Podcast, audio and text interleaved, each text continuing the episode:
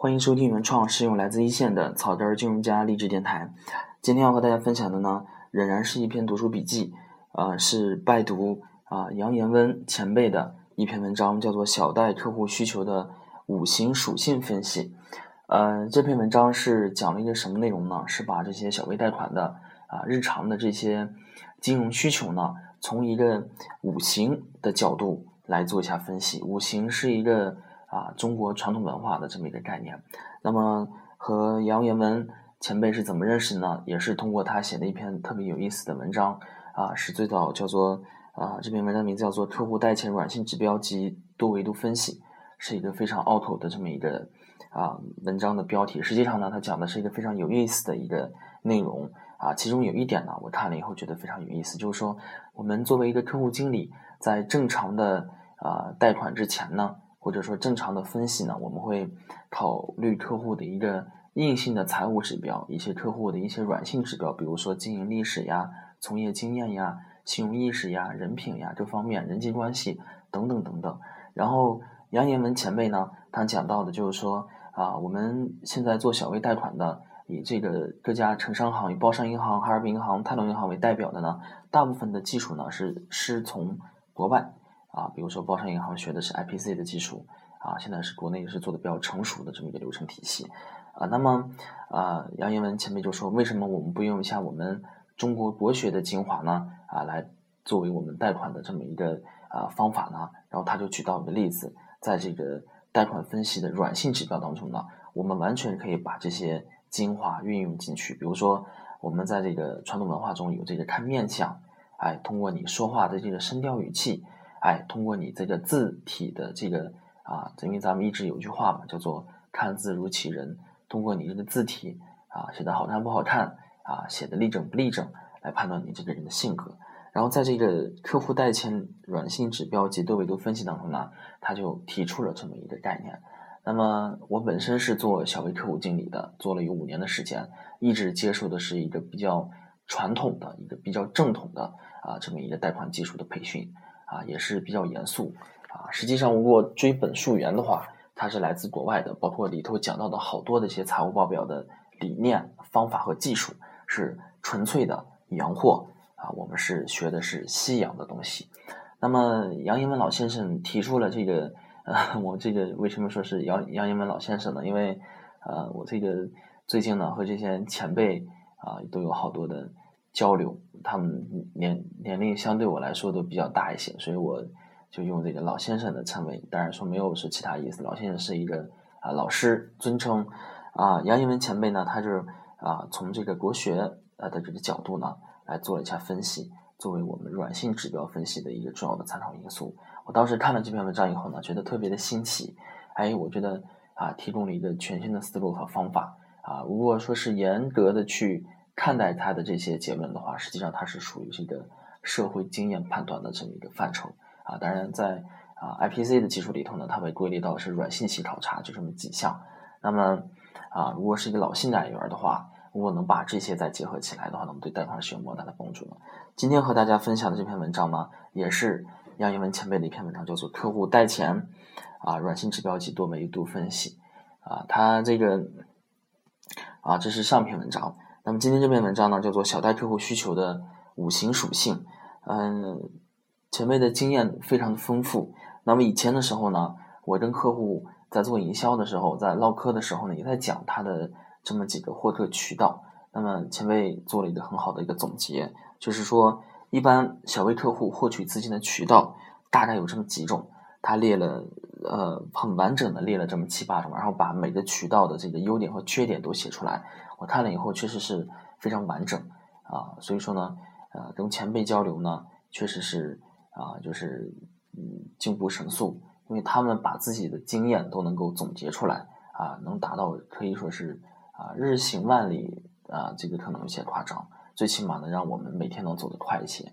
咱们直接吸取他的经验，直接站到他的肩膀上去看这些东西啊，我们会看得更远。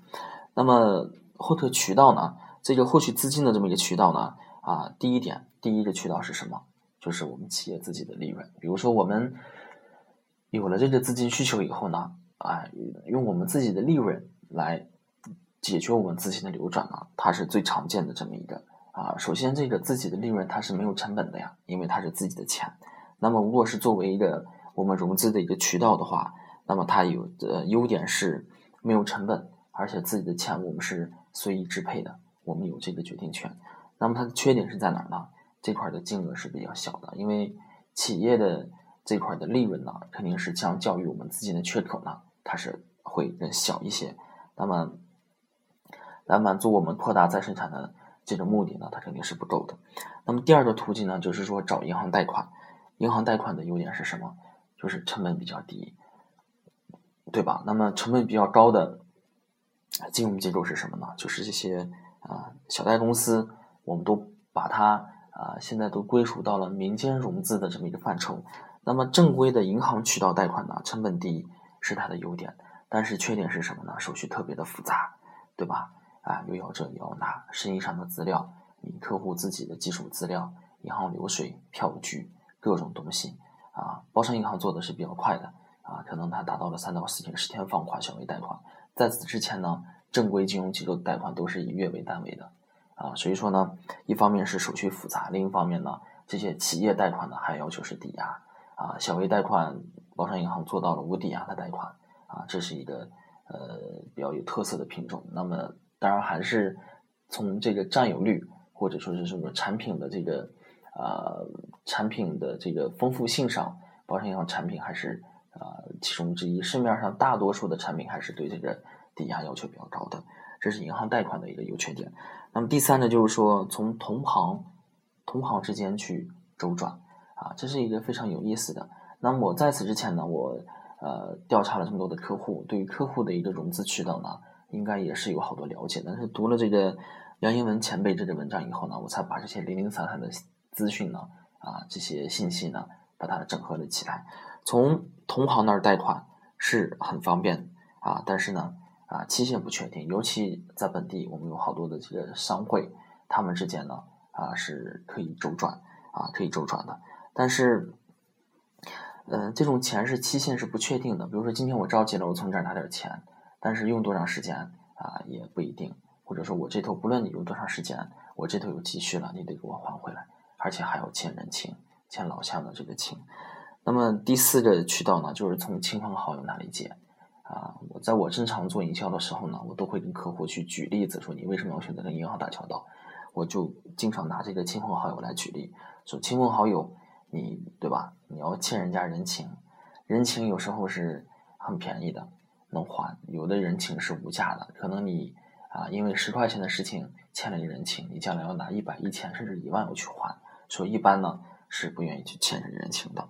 那么第五呢，就是说民间民间融资，俗称高利贷。那么这样的一个优点是在哪儿呢？快啊，客户去借高利贷就拿这个刷脸就行啊，快啊。那它的缺点是在哪儿呢？啊，成本高。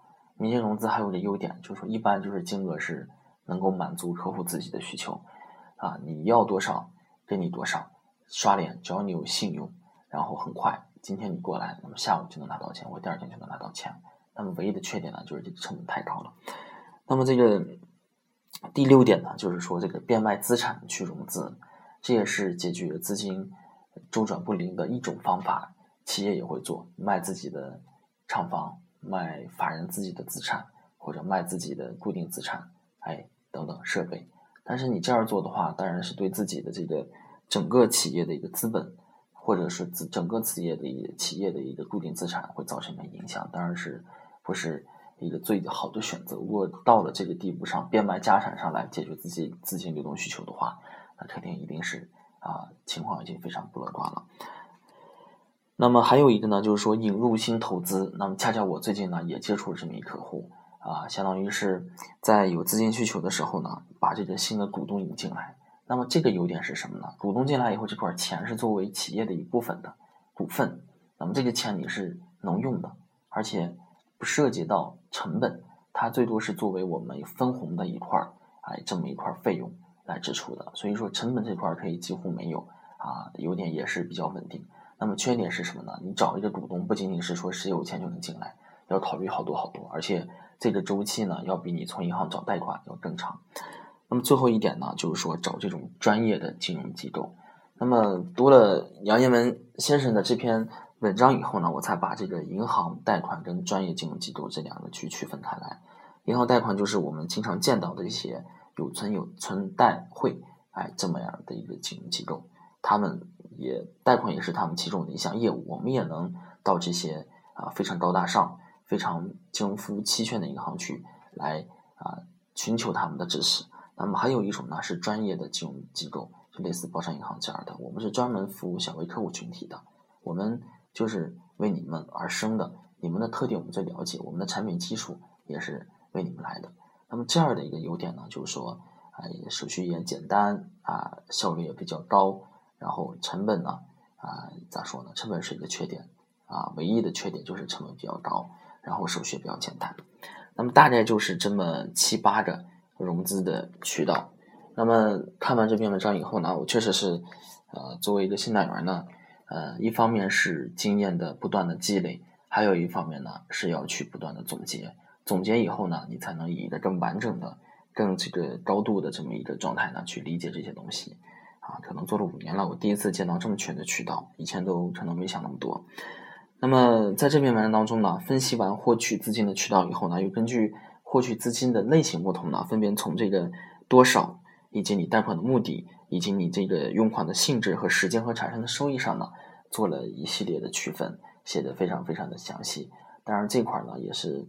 啊，没有太多能和大家分享的，也是呃比较全面的这么一个分析。那么最后一块呢，就是文章的一个重点，叫做五行属性。五行是什么？金木水火土，这个我们都知道。那么五行的属性是什么？金木水火土背后所代表的呢？啊，我们可以把它附加到任何的事情上，比如说金木水火土代表的是这个五种不同的性格。或者也能理解金木水火土呢，是归属的是五种不同的事情。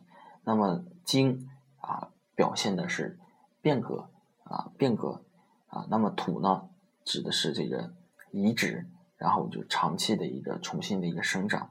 那么木呢，就是一个取直之意，它代表的是一个成长的意思。水呢，滋润，它是随着我们的感觉就是说源远流长，对吧？然后火呢，就是。火就是给人的感觉就是发热向上啊，有一股很猛烈的这么个意思。那么金木水火土从这五个角度呢，我们也能去理解啊，也去理解客户的这种不同的贷款需求。比如说你的火这块儿啊，特点呢就是说还是一种突发性的、一次性的，你给我们感觉火歘一下就这样的，对吧？嗯，就是这样的。那么对于客户的需求来说呢，就是它一个临时的突发性的需求，好理解吧？对吧？呃，水呢，就是说一个啊滋润的水嘛，它是循环性的，然后它是啊效率也是很长的啊频率也是很高的。那么对于客户来说呢，他从银行贷款呢这样的需求呢，水需求呢就是一些日常的这些贷款需求。有的客户解决流动资金一贷，每年都要贷，每年这个时候都要贷，他的这个需求呢，对应的五行属性呢就是水。那么木呢，代表的就是说。哎，这个木是代表的就是成长的意思，木森林，一大片森林。那么对于客户来说呢，就是他要扩大再生产，然后他要有这些固定资产的一个投入。那么这个土呢，啊，指的就是这个生长，就是不断的在生长。哎，然后它对应的这个投资的领域呢，啊，其实这个土和木这两块它是非常相近的。无论是投资固定资产，还是你自己的这个资产的一个改造，它的土和木是比较相近的。最后一块这个金呢，变革啊，金的是变革的意思。那么对于客户来说呢，你这块的需求就是在自己的生意之外呢，你要重新去投资这么一个领域。呃，实际上呢，从五行的角度去理解客户的这个需求，小微客户的这个需求需求的五行属性。啊，相当于是为他们的属性呢又赋予了一层新的含义。对于像我这样的一线客户经理呢，啊，更容易去理解这种需求。它相当于是一个趣味性非常强的寓教于乐的这么一个事情。那么，假如说我是一个客户经理，我呃我去背这种概念，说是，哎，你这个他这个需求有哪几种？一二三四五是非常枯燥的。但是说如果有像杨言文先生这样的，无论是从刚才那个啊看面相类似这样的啊，通过你去看面相这样类似的软性把控的方法去把控风险，还是说用这种通过五行属性的角度来理解客户的需求的类型啊，作我作为一个新手新单元的话，我是非常乐意去接受这样的方式的。那么我作为一个老新单元的话，我也是愿意用这种非常嗯新的角度去理解我这几几年所积累的经验啊，看似是一个啊非常简单的这么一个经验或者非常经验简单的这么一个知识积累，但是如果从一个全新角度去理解的话啊，把当中一些细节也能把控的很到位，确实是功力是特别深。那么这个呢，就是今天要和大家分享的一个全部内容啊，是一篇。读书笔记，小贷客户需求的五行属性，就是这么多，谢谢大家。